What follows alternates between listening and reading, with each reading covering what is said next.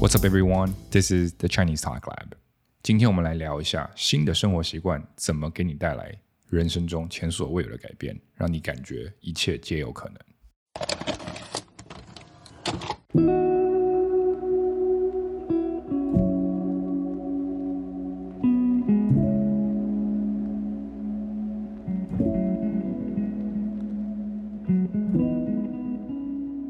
So，在过去的几年里，我的专注一直在于更加的了解自己。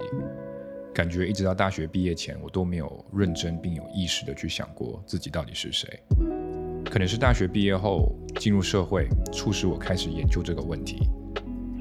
那在寻找我自己道路上，我的其中一个方法就是将自己处于一个可能不舒适的环境中，或者一个未知的环境中，然后通过感受这个环境带来的感觉。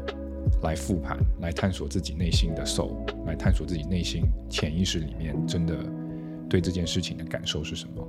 所以我就开始了一系列的所谓的习惯实验，like habits experiment。我并不打算每个习惯都保持，而更多是不断尝试的新东西，并在尝试的过程中看自我的感觉是怎么样。因为我坚信每一个人是不同的，有些事情确实不适合我。那如果我硬上的话，就很容易受伤，或者。很没有意义，但是每个尝试必须得有一段时间的持续性，这样才能让我合理的去评估。到最后，就算没有坚持下去，也能让我更加进一步的了解自己喜欢什么，或者不喜欢什么，或者能做什么，或者什么事情不适合我。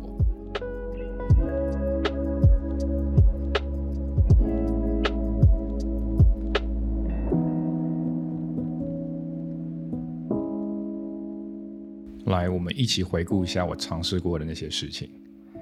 嗯，我尝试过戒糖、戒冰、洗冷水澡，每天五点起床，意味着我每天只能睡六个小时。每天冥想十分钟，一周坚持运动五天，每天只吃一顿，每天做一百个俯卧撑，一周坚持学法语五天，关闭所有社交媒体，等等等等。我的建议是，不要想太多。一开始想到了什么，就 take action，就开始采取行动。因为你的设想、你的预想是毫无意义的。你不知道你将会面对一个什么样的挑战，或者你将收获一个什么样的惊喜。如果你想的太细，你可能连开始的动力都会没有。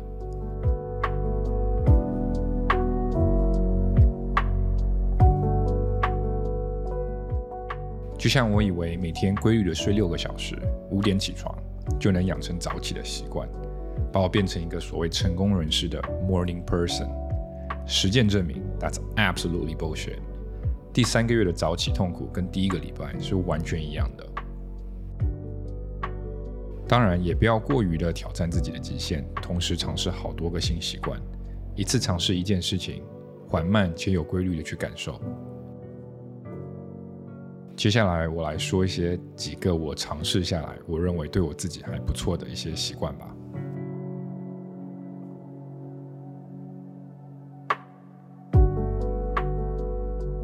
第一个是饮食，在疫情刚开始的时候，因为隔离的情况，我从八十公斤不到一路长到快九十公斤，是真的非常非常的胖，就看起来有点呆滞的那种胖。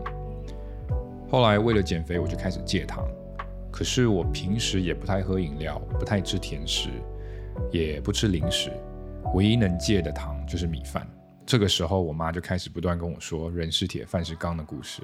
后来时间证明，戒米饭非常的有用。肉和菜一顿猛吃的情况下，我的体重依然每月的往下降，到最后的八十公斤左右。可是惊喜不止于此，我曾经的脸上是非常爱出油的，导致也非常爱长痘。小时候还看过皮肤科，做过红光理疗，涂过药，也喝过中药，都不管用。就在我百分之一百戒米饭之后，我真的是突然有一天上完厕所照镜子的时候，发现我的皮肤怎么跟之前完全不一样了，不怎么爱出油，而且在本身已经有一些松弛的情况下，还紧致了一点，光泽度也提高了。这是一个我没有想到的结果。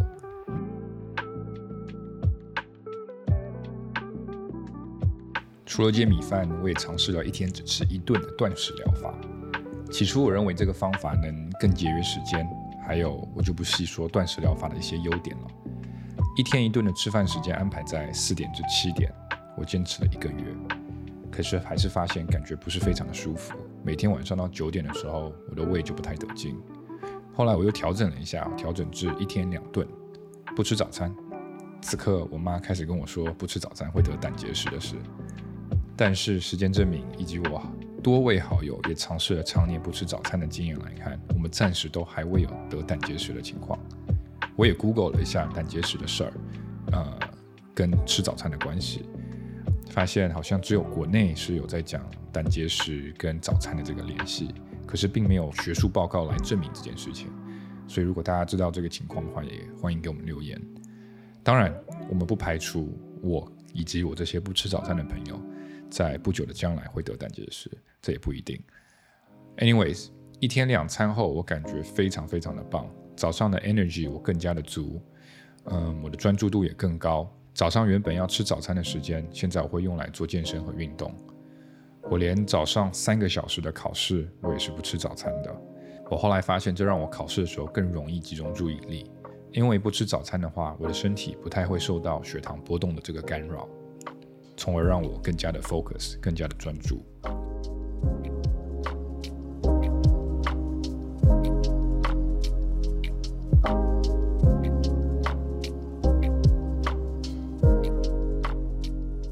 紧接着就是运动，我会掺杂健身和一个运动项目，比如网球或者拳击。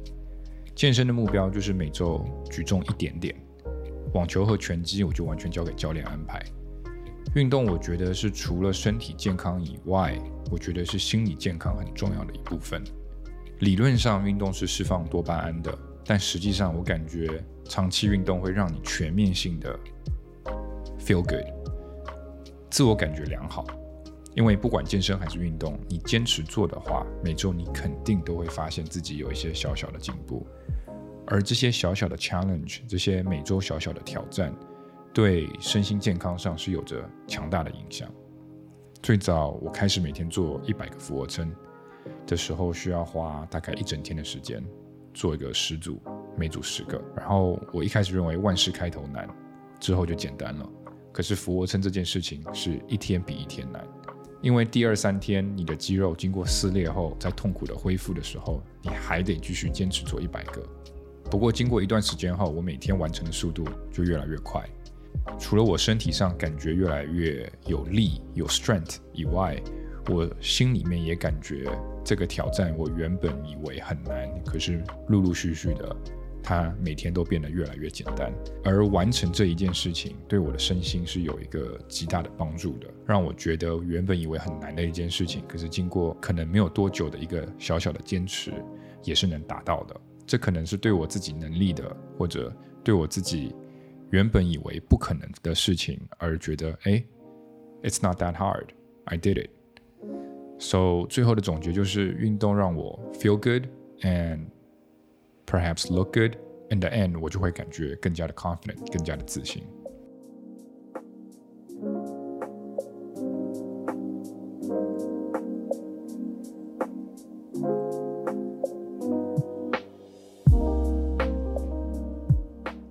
下一个我要介绍的是洗冷水澡。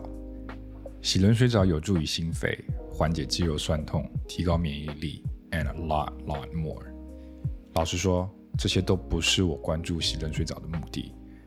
我尝试洗冷水澡的原因，是因为我发现洗冷水澡能提高心理素质。OK，so 在日常生活中，我们都有许多不顺心的事情，或者需要每天面对一些所谓的 hard conversation，一些你不想面对的一些对话，或者不想面对的人，或者不想去参加的会议。有很多事情，我们一想到这些事情，潜意识里就会想到退缩。那我们以此类推，当你听到洗冷水澡的第一个反应，是不是也是就想立刻退缩？这个退缩的感觉，跟我之前讲的，你不想去参加一个会议，在工作里，或者不想 have a conversation 的那种退缩的感觉是非常类似的。因为你的潜意识里面知道这件事情是不舒服的，所以你就不想去做。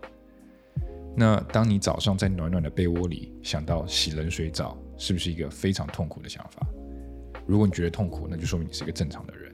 简单说，这个实验就是一个模拟痛苦的实验。如果一段时间里，你每天早上都需要克服退缩的这个心理，并强迫自己去挑战冷水澡的话，相信我，只要七天的时间，在踏出浴室的那一刻，你就将不再畏惧今天会发生任何不好的事情。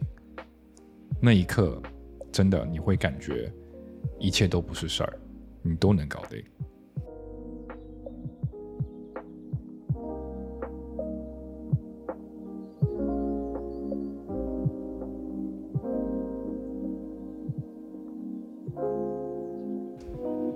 最后一个，我想隆重介绍的就是关闭所有的社交媒体平台。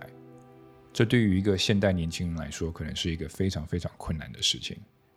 毕竟，所有的 App 的设计原理就是让你长时间的上瘾。通过大拇指轻轻的上刷的这个动作，这个小屏幕有无限的内容，让我一有时间就想看。我在社交媒体平台上不算重度患者，但也有点瘾。就像是那种等电梯的时候不刷手机就会觉得怪怪的那个 level。我意识到问题的时候是当我发现我不能长时间的专注某件事情了，我没有办法静下心看长的内容或者进行深度的思考。在做了很多 research，A.K.A. Google 之后，我发现这些 app 是一个腐蚀大脑的一个重要问题，对心理健康也有很大的影响。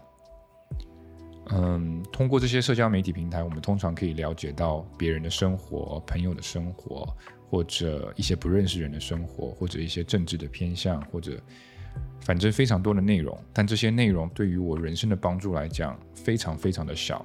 同时，他们也真的占用了我一天非常多的时间。所以我现在把社交媒体时间都安排在我上厕所的时候，放下手机。一开始其实是很不适应的，好像我的脑子已经没有办法。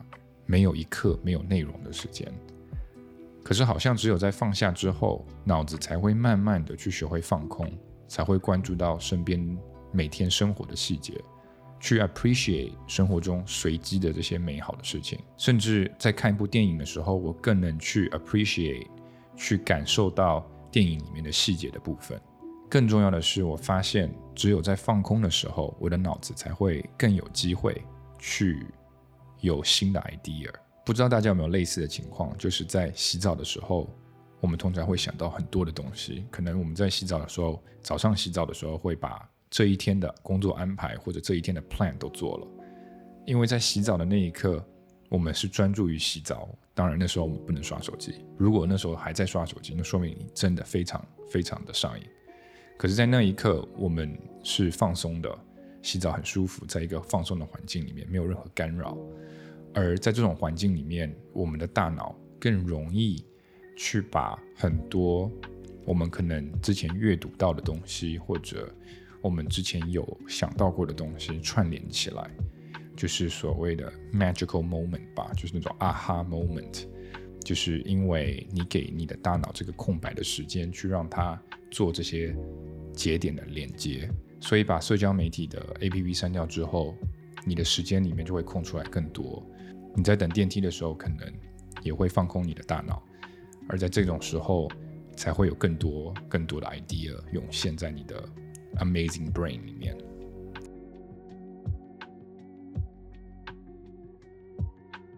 我们好像经常听说，每个成功人士都有一些奇奇怪怪的习惯，促使他们的成功。